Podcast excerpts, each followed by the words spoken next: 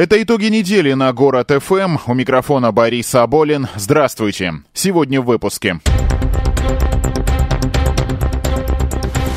Решение народа принято, подсчитано и озвучено. Глава государства тоже озвучил свое решение, которое воплотит жизнь после инаугурации.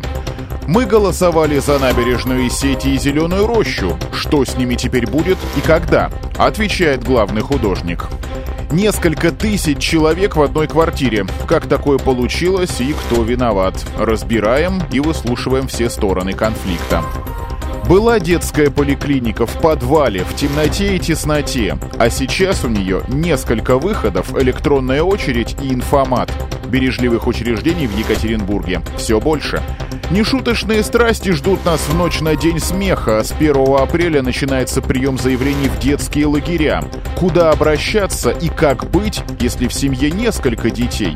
Все предусмотрено. Всю неделю Центральная избирательная комиссия подводила итоги президентских выборов. Собственно, процедура быстро превратилась в формальность. Победа по итогам голосования действующего главы государства Владимира Путина стала обозначаться сразу же по первым предварительным подсчетам. Напомню, что так много, как в этом году, за Путина еще никогда не голосовали. В пятницу Центр избирком утвердил результаты выборов. Фактов, ставящих под сомнение общую законность кампании, выявлено не было. Эпизодические нарушения получили немедленную реакцию избиркомов. Всего на 14 участках признали недействительными итоги голосования, и ни один из них не расположен в Екатеринбурге и Свердловской области. Общероссийская явка составила 67,5%. Это более 73 миллионов граждан. При этом почти 77% избирателей поддержали кандидатуру Владимира Путина. Из них около полутора миллионов жителей Свердловской области и полумиллиона екатеринбуржцев. Сам Владимир Путин уже в ночь на понедельник выступил перед сторонниками, поблагодарил за поддержку, а затем на специальной пресс-конференции сообщил, что в правительстве возможны изменения, но после инаугурации, пока о них говорить рано.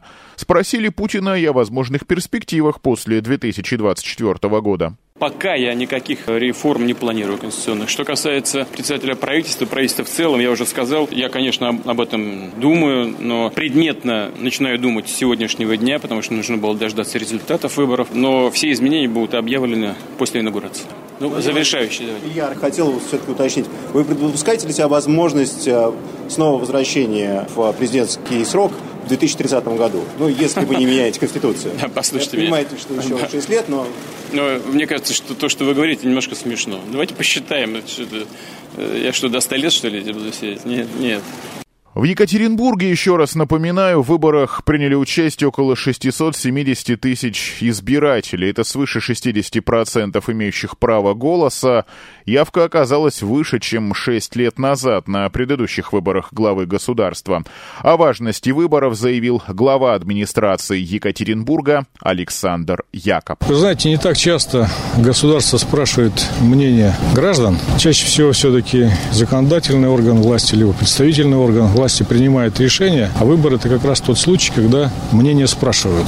Результаты голосования важны как для того, кто выиграет в выборах, так и для тех, кто не выиграет в выборах. Это определенный срез общества, мнение общества. Я добавлю, что нарушений в Екатеринбурге зафиксировано не было, конфликтных ситуаций и чрезвычайных происшествий на участках также не было. Опыт организации голосования тщательно проанализируют и, как сообщили в избиркоме, Позитивные наработки используют в дальнейшем, в том числе при подготовке к выборам в органы местного самоуправления, уже предстоящей осенью. Также в понедельник в Екатеринбурге подвели итоги другого голосования, так называемого рейтингового, за объекты благоустройства. Кто-то скептически настроенно утверждал, что это не более чем политическое прикрытие и возможный способ повысить явку. Но даже если второе, почему нет? В конце концов, вам что важнее? Сэкономить и что-то купить со скидкой, повеселиться А может ощутить, что вы внесли свой вклад в благоприятный облик родного города? Пусть даже тот объект благоустройства, за который вы голосовали, занял в итоге четвертое место, как в случае Екатеринбурга «Зеленая роща», за которую голосовал я. Впрочем, и набережную тоже поддержал. Но от лирики к цифрам и перспективам. В рейтинговом голосовании приняли участие свыше 122 тысяч человек, а поскольку можно было проголосовать от одного до трех объектов сразу, то собрали более 264 тысяч голосов. Итоговый рейтинг следующий. Набережные сети от Куйбышева до парка Маяковского заняла первое место, почти 80 тысяч голосов. У набережной сети от Малышева до Куйбышева примерно на тысячу меньше, около 77 тысяч. Третье место занял сквер оперного театра, почти 54 с половиной тысячи, а за «Зеленую рощу» проголосовали чуть меньше 53 тысяч. Во вторник на специальном брифинге главный художник Екатеринбурга Дмитрий Фогель сообщил, когда и как будут реализовываться проекты и поблагодарил горожан за неравнодушие и активное участие. Хотелось бы отметить, что рейтинговое голосование показало правильность вектора, ту концепцию, которую мы развиваем. Это приоритет набережных реки и сети в нашем городе. Я думаю, что мы дальше будем продолжать улучшать город. Я думаю, что впоследствии мы также будем вовлекать максимально жителей нашего города. И хотел бы поблагодарить э, за участие, за то, что люди так активно откликнулись на наши предложения принять участие в рейтинговом голосовании. Реализация городских пространств не то что минимальными средствами, скажем так, средствами достаточными Потому что ждать, когда у нас появятся деньги, и мы всю набережную обуем в гранит, можем ждать и 10, и 20 лет. А люди живут сейчас, они хотят пользоваться пространством сейчас.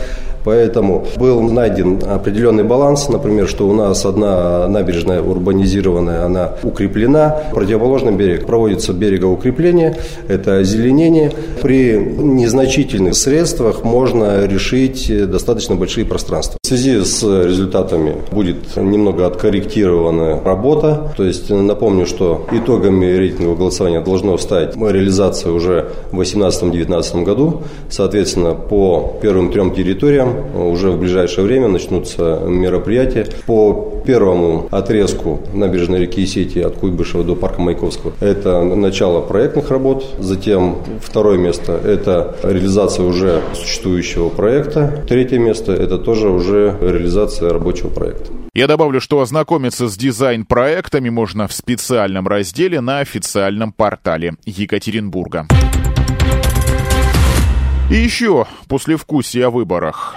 Эта неделя, как известно, прошла под знаком ожидания демонтажа года. Но власти не только разрушают, но и оберегают – вот и судьба Дворца культуры Химаш властями решена в положительную сторону. В четверг губернатор Свердловской области Евгений Куйвашев встретился с уральцами, вошедшими в число доверенных лиц Владимира Путина на минувших выборах. Тут была и руководитель регионального исполкома Общероссийского народного фронта Жанна Рябцева, и председатель областной общественной ветеранской организации Юрий Судаков, известный актер, сценарист, телеведущий Андрей Рожков, известный по шоу «Уральские пельмени». И все обозначали одну из проблемных тем Екатеринбурга – грядущий снос ДК «Химаш». Под обращением в Свердловский штаб Владимира Путина с просьбой сохранить Дом культуры подписались около пяти тысяч человек.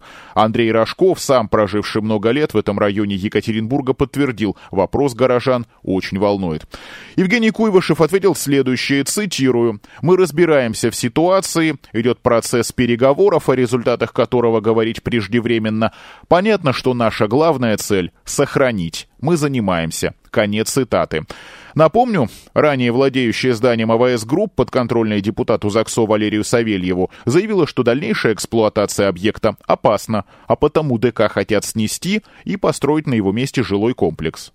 Вечером в четверг с официальным заявлением о том, что ДК «Химаш» не снесут, выступила и администрация Екатеринбурга. По словам ее пресс-секретаря Анатолия Карманова, для демонтажа нет законных оснований.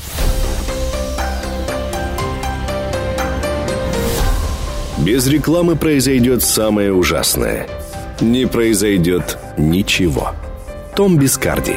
Рекламная служба «Город ФМ». 206 107 и 6. 206 107 и 6.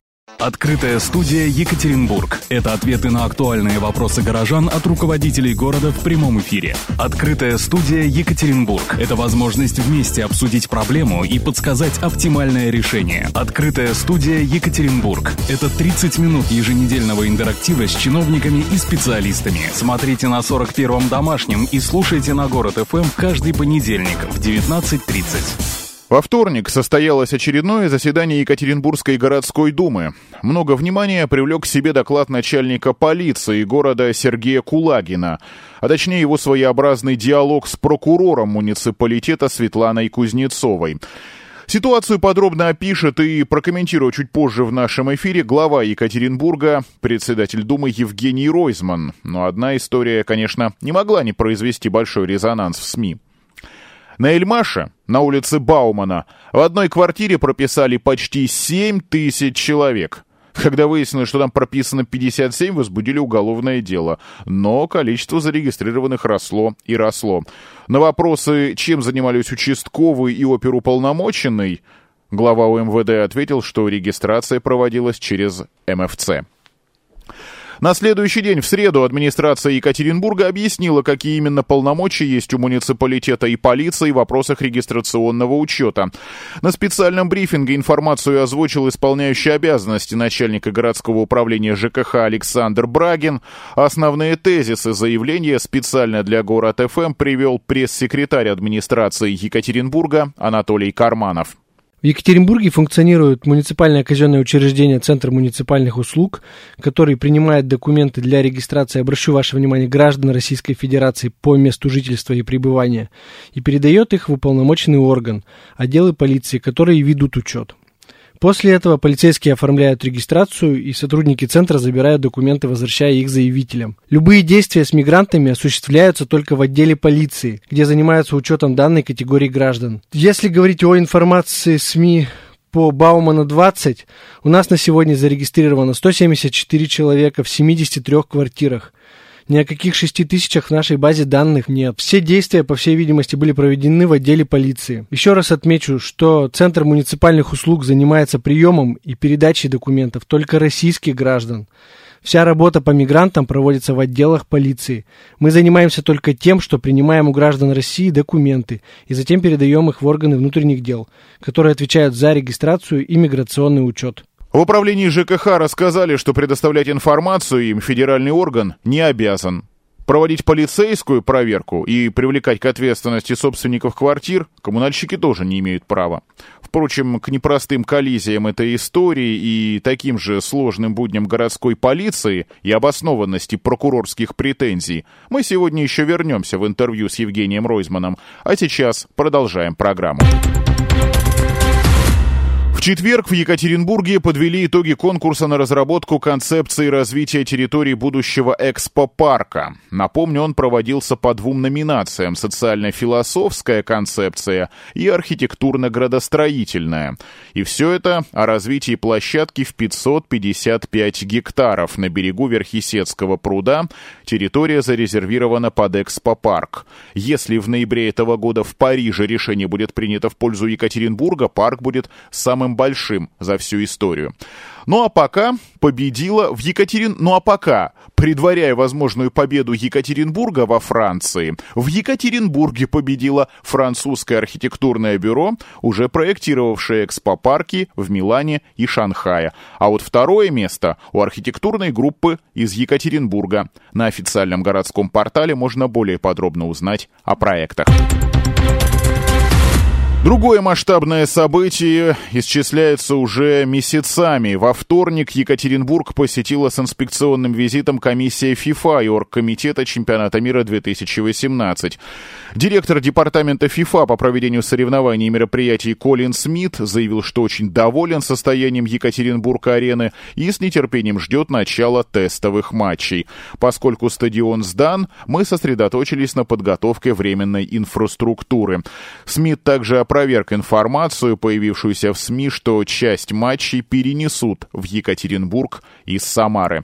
Еще раз напомню, что уже в следующее воскресенье, 1 апреля, состоится первый тестовый матч в рамках чемпионата России. Урал примет казанский «Рубин». Официальной церемонии открытия торжественной в этот день не будет, а вот 15 апреля, когда Урал встретится с самым титулованным клубом России, действующим чемпионом страны московским «Спартаком», без большой церемонии открытия уже точно не обойдется. Во вторник, 20 марта, на участках шести автодорог Екатеринбурга запретили стоянку транспортных средств. На участке от Токарей до Мельникова по Татищева и Ключевской, на Крауле от Токарей до Пирогова, на Токаре от Крауля до Татищева, на Мельникова от Крауля до Визбульвара и на Визбульваре от Мельникова до Репина. В четверг вечером и вовсе закрыли улицу Татищева на участке от Мельникова до Пирогова в сторону центра до конца июня. А еще на визе отменили левый поворот по Викулова перед Металлургов со стороны Крауля, а также на Уралмаше по Бакинских комиссаров перед Кировградской со стороны Калинина. Вся информация о перекрытиях доступна на официальном портале Екатеринбурга среду в железнодорожном районе произошло знаковое событие в сфере детской медицины. Открыли поликлинику номер 2 детской городской клинической больницы номер 9 на улице Минометчиков 62. Она обслуживает 17 тысяч детей. В конце прошлого года поликлиника вошла в число тех, где началось тиражирование технологий федерального проекта о бережливой поликлинике. Особенности данного учреждения в том, что оно расположено на первом этаже, дом жилой.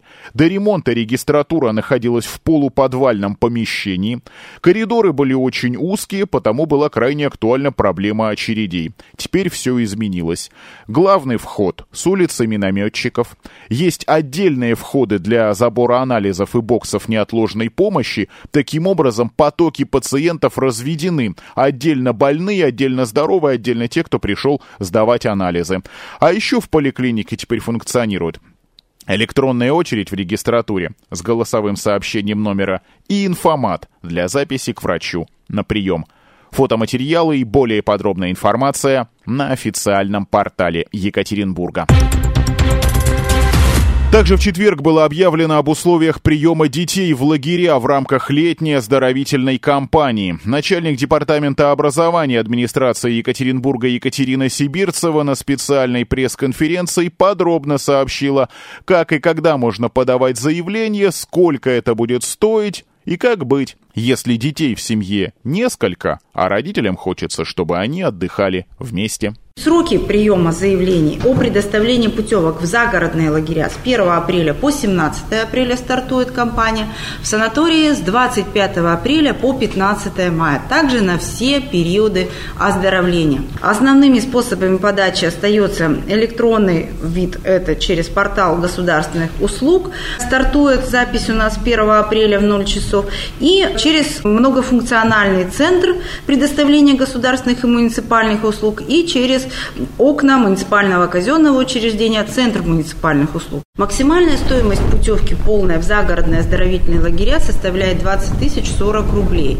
Стоимость путевки в конкретный лагерь не может превышать указанные суммы. Бесплатно оздоравливаются дети-сироты и дети, оставшиеся без попечения родителей. Остальные категории детей доплачивают определенные суммы. В любом случае порядка 7 тысяч большая часть родителей будет доплачивать. Это, в общем, хорошая цифра для того, чтобы ребенок у нас в течение целой смены находился в загородном лагере на полном обеспечении. Есть возможность подать заявление на братьев и сестер одновременно, то есть данные по детям заполняются в одном заявлении. Таким образом, мы обеспечиваем заявителю возможность отправить детей из одной семьи в один загородный лагерь. То же самое санаторий, ну и городской лагерь, собственно. Кроме того, возможность при подаче заявления любым способом указать ребенка льготы по очереди и оплате при их наличии. Льготные категории также все перечислены на сайте Департамента образования. Более подробно о датах и сроках записи, о суммах путевок и о льготах можно узнать на официальном портале Екатеринбурга в разделе «Образование».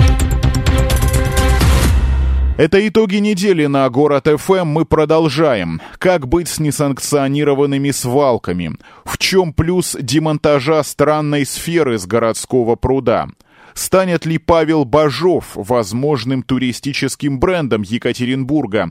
И правда ли, что наш город один из лучших в стране для отдыха с детьми? Об этом прямо сейчас в большом интервью с главой Екатеринбурга, председателем городской думы Евгением Ройзманом.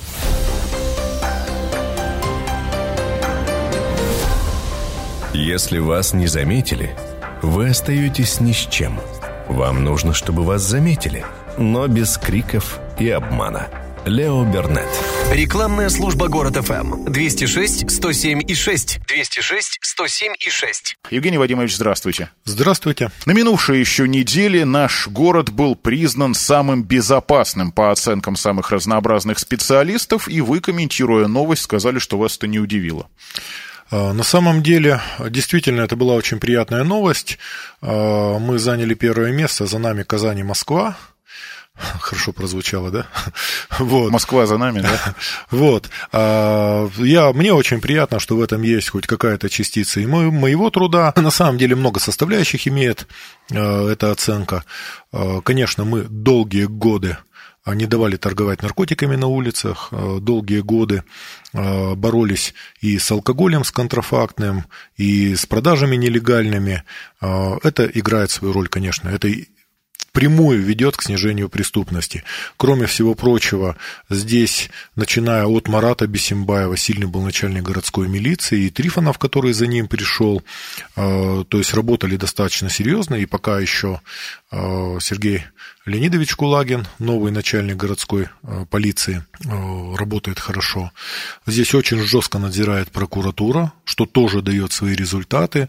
Ну и жители, э, надо отметить, что все меньше и меньше на массовых мероприятиях пьяных, все меньше и меньше, все меньше пьяных на улицах. Вообще надо сказать, что основа, вообще основа всей преступности, конечно, алкоголизм и, ну, уличной преступности, и наркомания.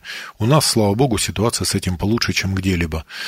Ну и, конечно, сейчас э, системы, которые позволяют отслеживать уличные преступления, э, постоянное наблюдение, э, плюс дисциплинированные жителей города, ну, это дало такой результат. На самом деле это очень приятно. Понятно, что есть к чему стремиться, есть куча проблем, и мы попали в очень интересную ситуацию, когда на Думе на последней докладывал Э, начальник городской полиции, а там сидела прокурор города э, Светлана Васильевна Кузнецова. И она задала несколько очень неприятных вопросов. Э, ну, например, она вытащила эту историю, рассказала, что в свое время был известен адрес, был такой индивидуальный предприниматель Макеев, который прописал в одной квартире полторы тысячи человек – и она говорит, мы знали, что полторы тысячи человек э, прописано, поставили вам на вид, но пока вы занимались, там стало прописано 6884. А там никто не жил на самом деле, только Ну, просто, ну, конечно, были. конечно, вот. И потом еще ряд вещей. Она сказала, у вас э, ситуации с угонами машин э, таковы, что у вас могут в разных кабинетах допрашивать двух людей, которым позвонили с одного телефона и предложили за деньги вернуть угнанные машины, и вы это не объединяете в одно дело. Потому что, чтобы не было группы. Потому что, ну, за группы это другая отчетность, за групповые преступления. Вы видите обоснованность этих претензий? Объективность я, какая-то есть? Я как раз, я профессионал, я понимаю, о чем идет речь. Еще одна серьезная очень вещь прозвучала, я просто хочу, чтобы жители города услышали. У нас увеличилось количество преступлений несовершеннолетних, совершенных в группах, то есть подростки сбиваются в стаи, в некоторых районах вдвое и втрое увеличились. И одно из самых неприятных, увеличилось количество преступлений, совершенных в отношении несовершеннолетних, малолетних, что тоже достаточно серьезно. И самое неприятное, резко увеличилось количество преступлений, совершенных родителями в отношении несовершеннолетних. Тоже на это имеет смысл обратить внимание. Но что меня задело?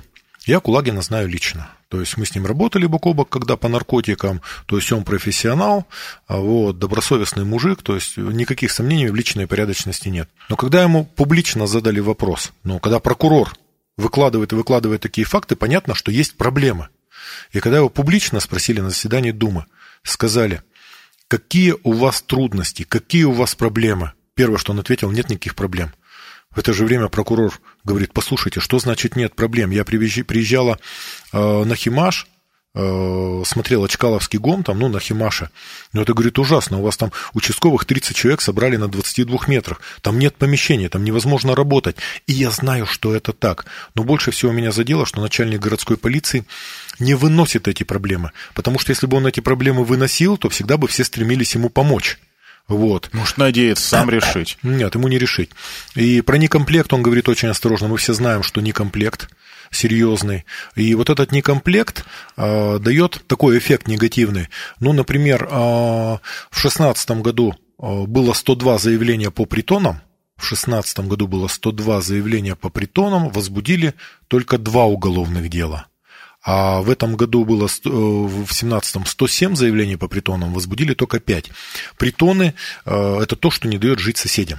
Это куда везде постоянные хождения, ночные, а, пьянки, гулянки, употребление наркотиков. Э, один притон может затерроризировать весь подъезд. Ну, плюс анти, антисанитария, плюс а, вот у нас яркий пример на Маяковского был, что откровенный притон существовал, они притащили туда обогреваться или что газовые баллоны, эти газовые баллоны рванули так, что там оборвался лифт, все окна вылетели, и чудом просто все остались живы. Вот, это притон. Мы, кстати, сейчас занимаемся, потому что это оказалась наша квартира муниципальная, смотрим, что можно сделать. Вот. Есть о чем подумать, но мы уже кулуарно договорились повстречаться с руководством э, городской полиции и с городскими властями, просто обсудить, чем мы можем помочь и поддержать, потому что на самом деле, ну, наши умеют работать, надо им помогать, условия эти создавать. Вот. Вопросы неприятными были в том смысле, что они как-то статистику нарушали? А, Или действительно, что не а, совсем, Нет, не со всех сторон их обсуждать эмоциональная, можно? эмоциональная ситуация. А, короткий доклад, улучшение, улучшение. Вот здесь улучшение, здесь процент повысился, раскрываемость. Здесь еще лучше, здесь еще лучше.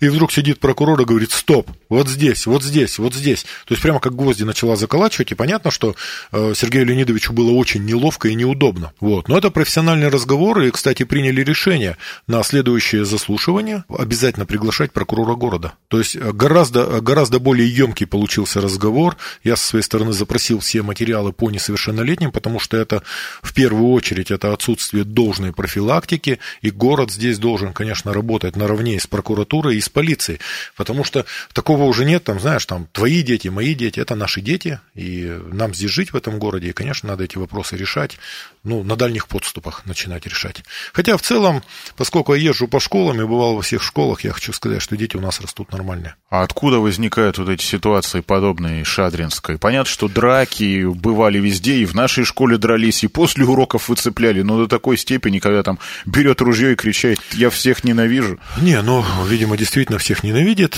но это был пневматический пистолет, слава богу, вот, что никого не убили, но нам есть о чем подумать. И пермская была ситуация, и многие другие, но в целом я хочу сказать, что дети, дети в целом наши растут хорошие.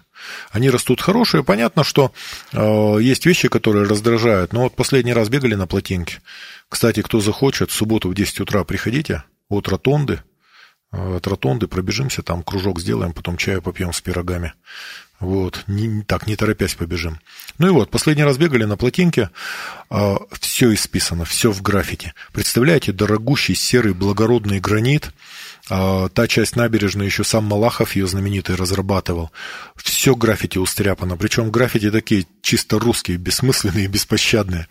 Вот, и Конечно, это пруд городской, плотинка, набережная, это лицо города, и так уродовать, ну, очень досадно. Я полагаю, что, конечно, э, чем ближе к девятой школе, тем больше граффити. Кстати, об уродстве городского пруда. На этой неделе же приняли решение зеленую полусферу убрать. Я сам так и не понял, что она из себя представляет, хотя в интернете пишут немало. Слушайте, на самом деле эта история очень давняя. Туда поставили полусферу, и это подразумевался такой мяч. Его делали как малахитом, вроде такой малахитовый мяч на пруду.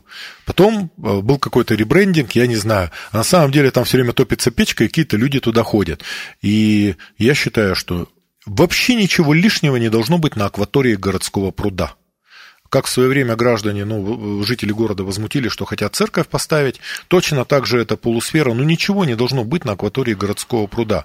И это совершенно разумные требования убрать. Она не несет никакой функциональной нагрузки. Но самое главное, что теперь выступили против и непосредственно власти, и суд. Потому что до этого только граждане в интернете возмущались, а как ничего не делалось. Огромная работа по набережной, по городскому пруду мы с Александром Эдмундовичем обсуждали. Постараемся убрать все граффити, вычистить. Я думаю, что надо будет обращаться и разговаривать со всеми на всех городских порталах, особенно с молодыми. А, ну, нельзя уродовать акваторию городского пруда, а, нельзя уродовать серый вот этот древний гранит, потому что там можно снимать это все только пескоструем. Это очень сложная технология, это шумные, это в глаза летит. Вот, но чистить приходится все равно. Вот, я думаю, что все-таки в Екатеринбурге живут разумные, э, хорошие люди, и удастся как-то достучаться до них. Еще пару вопросов на тему экологии. Во вторник на заседании городской думы еще выступал Егор Свалов, председатель комитета по экологии. Там о свалках шла речь? Э, речь шла о мероприятиях, которые приведут к, мини- к минимизации этих свалок, угу. возможность ликвидировать все свалки. А проблема заключается в следующем город, часть земли не принадлежит городу. Все лесопарки, которые а, в городе находятся и вокруг города, их 15 лесопарков, мы в этом плане люди очень благополучные, но они не принадлежат нам. Они что-то областная собственность, что-то федеральная собственность. И свалки, которые находятся в этих лесах, Город по бюджетному кодексу не может этим заниматься. Этим должны заниматься собственники. Задача выявления, предписания, обязать собственников и так далее. Механизмов не хватает. Но это полбеды. А, я выступил, ну не выступил, я же веду заседание, я сказал, а, я очень хорошо знаю окрестности города, вот сейчас кто вас слушает, знает, кто ходит на майскую прогулку, регулярно. А майская прогулка – это 50 километров вокруг города, в черте города, вокруг города, но ты все время только выходишь за город, ты идешь по свалкам, под ногами хрустит пластик. Это шартаж же в основном? И, ну, шартаж и в другую сторону, и уктус, и все остальное. Вот, все время свалки. Чуть в лес уходит дорога, в обе стороны от дороги вываливают мусор.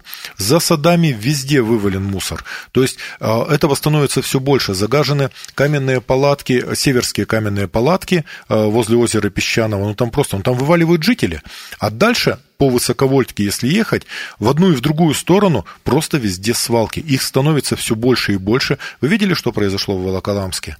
ну, э, какой взрыв вообще, там, ну, дети начали травиться этими свалочными газами. Так вот, мы идем тем же путем. У нас все окрестные леса загажены, и винить нам некого вообще, кроме самих себя, потому что это делаем мы сами. И э, Егор Анатольевич показал, ну, какие алгоритмы, как это все делать, но я понимаю, что все, что предлагается сейчас, это вслед уходящему поезду. Эти свалки растут значительно быстрее. И, конечно, городу недостаточно полномочий. Если бы была возможность, ну, была бы муниципальная милиция, а если бы была возможность штрафовать, это бы было и пополнение городского бюджета очень быстрое, и возможность быстро влиять на ситуацию. Это такие мощная дисциплинарная дисциплинирующее воздействие оказывает. Но пока вот таким способом будем, посмотрим, что можем сделать, но ситуация ухудшается, и, конечно, все, кто меня слышит, но я хочу, чтобы обратили внимание. Вообще с проблемами э, свалок, с проблемами мусоросжигания можно бороться только одним способом. Это раздельный сбор и переработка. Никто ничего в мире другого не придумал. С сжиганием не решается ничего. Раздельный сбор и переработка. Вот. Ну, надеюсь, что мы к этому когда-то придем. А к вопросу о полномочиях. В среду администрация города их получила в области контролирования раскопок и производства земляных работ. Это тоже довольно-таки актуальный вопрос, тем более сейчас, когда календарная весна никак не раступит, не наступит, а копать у нас что-то иногда принято и вот в отрицательные температуры. Насколько это серьезный вопрос? Не, ну это на самом деле серьезный вопрос, но там есть все механизмы, а, все механизмы, это обсуждалось на самом деле долго, а, все механизмы влияния на тех, кто производит раскопки, чтобы все приводилось в божеский вид, ну и существующий этому регламент. Но за этим приходится следить. И, кстати, один из источников загрязнения городской среды – это вовремя незакрытые раскопки. А, здесь Сейчас готовится очень мощный стратегический план развития города. А, будет он приниматься 22 июня, 22 мая на заседании городской думы. Перед этим 17 будет обсуждение. Ну, два месяца осталось. Да, но а мы сейчас, а, все, кто помнит, мы сделали очень мощный проект в свое время. А, Липович в свое время еще Евгений Ефимович подсказал. Очень не хватает мне этого человека. Я понимаю, за что его можно было уважать. Конечно, он опередил свое время. Но только сейчас, когда человек да. не стало, понимаешь. И он это. столько на себя вот этих ударов и несправедливостей принимал. Вот. А, но вот благодаря ему а, нам удалось сделать масштабное с Уральским отделением Российской Академии Наук масштабное исследование всех источников загрязнения городской среды.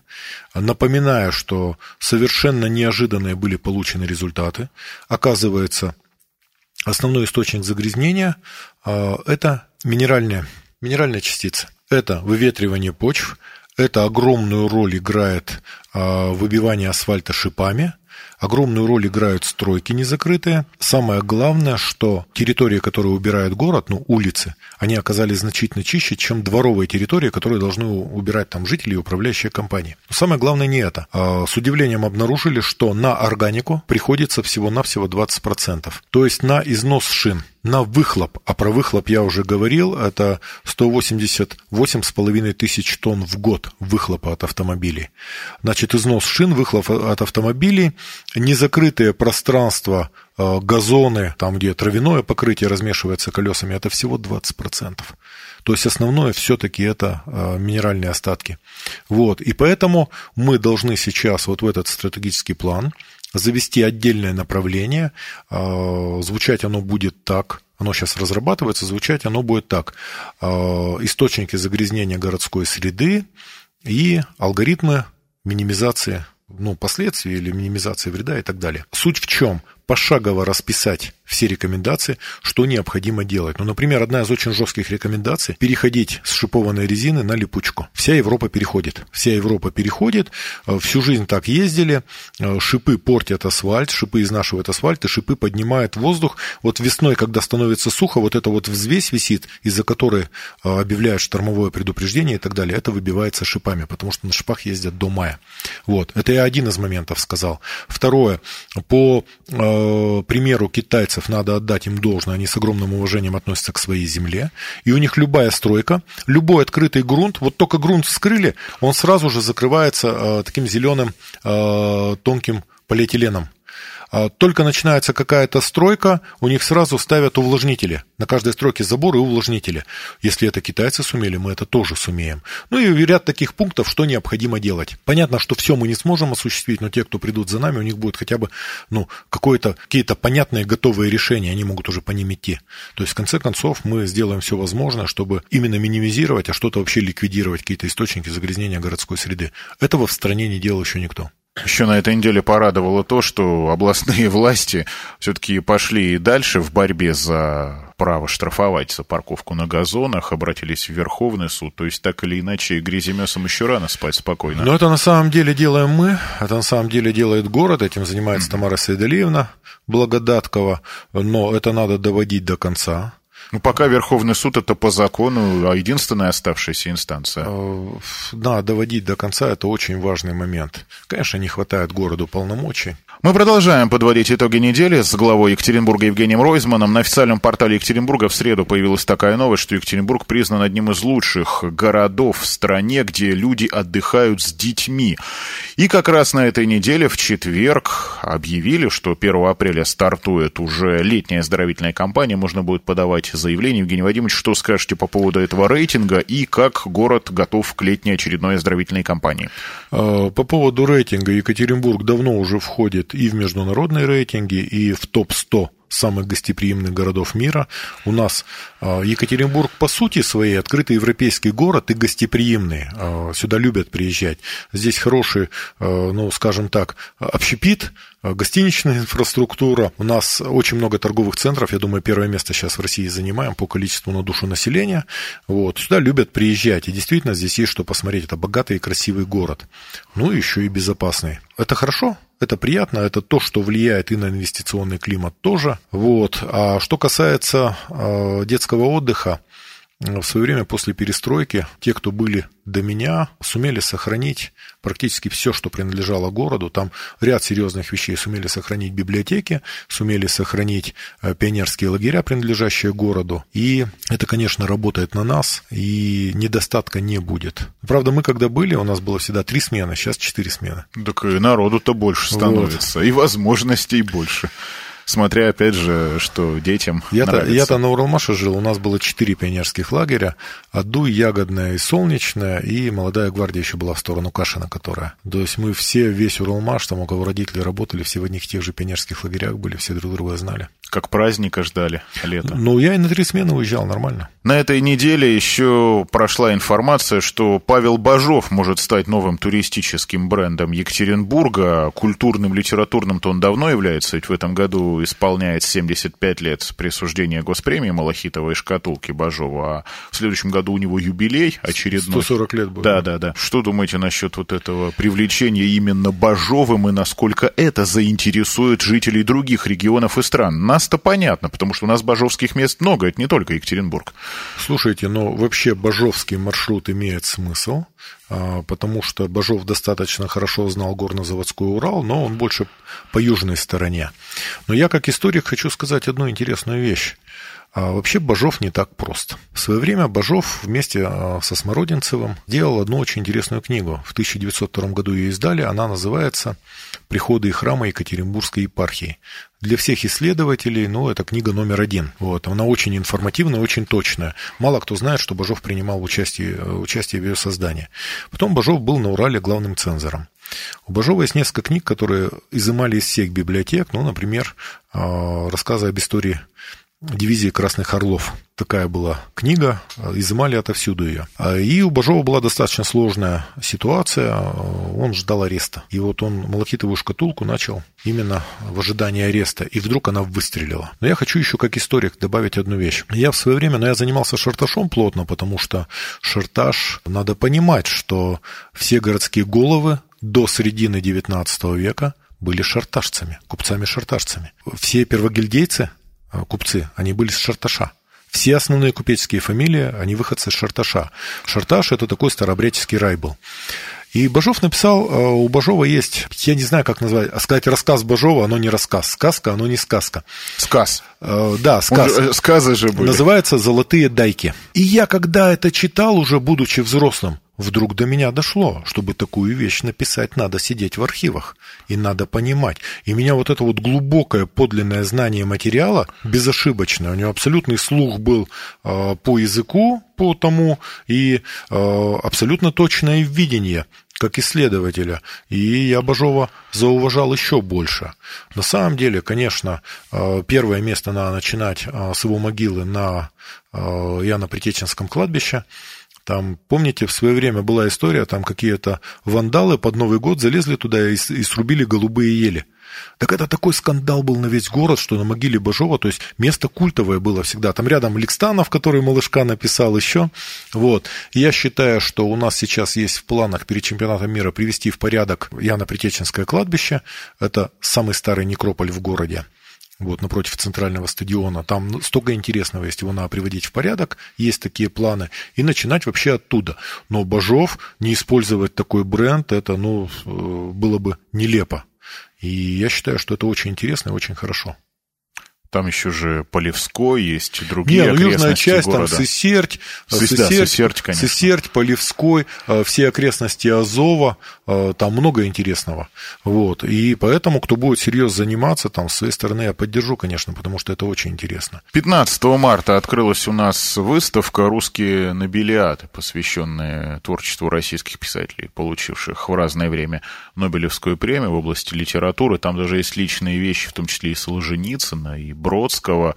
Насколько это интересно? Вообще, это на самом деле интересно, потому что такие были драматические истории с Нобелевской премией. Без особых проблем Нобелевская премия коснулась, пожалуй, только Бродского. Вот. Все, что было с Пастернаком... А потому что это было уже в постсоветские да. времена. Все, что было, все, что происходило с Пастернаком... Это... Ну, Шолоховым еще, по-моему. Ну, Шолоховым Шолохов отказался. Там, правда, еще с плагиатом да, была эта ну, история. С плагиатом история сильная, на самом деле. Я э, сам об этом стараюсь не говорить, но я эти вещи, я понимаю, о чем идет речь.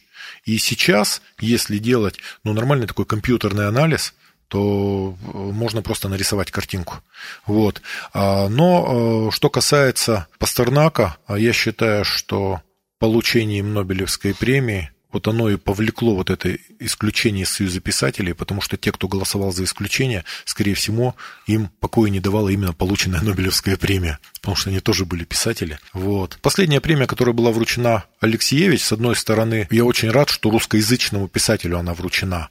А, но это, наверное, больше публицистика. Но, с другой стороны, там достаточно независимое вручение. А, там же знаете, как эта система устроена. Там такое голосование, на которое повлиять со стороны невозможно. Да сейчас отношение к литературе несколько иное. Да, а, но последнее вот то, что Исигура получил, я считаю, вообще совершенно заслуженно. Очень мощная Исигура. Вот. Но вообще японцы интересные. Боб Дилан же получил. Боб Дилан очень интересно получил, назад. да. Но я не знаю, ну, Боб Дилан, да, Боб Дилан.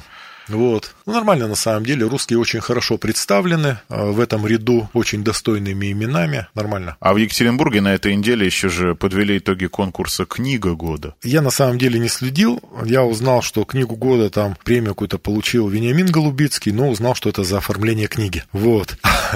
Я в свое время сам попадал в такую ситуацию. У меня книгу признавали лучшей книгой года, потом отменили голосование, и я к этому отношусь так. Вот. Для меня сам факт, когда держишь свою книгу в руках, когда она только вышла из печати, э, это дороже всего. Ну, у вас вот очередная книга вышла же в этом году. Ну, у меня вышла книга, она уже распродана, сейчас дополнительный тираж сейчас придет.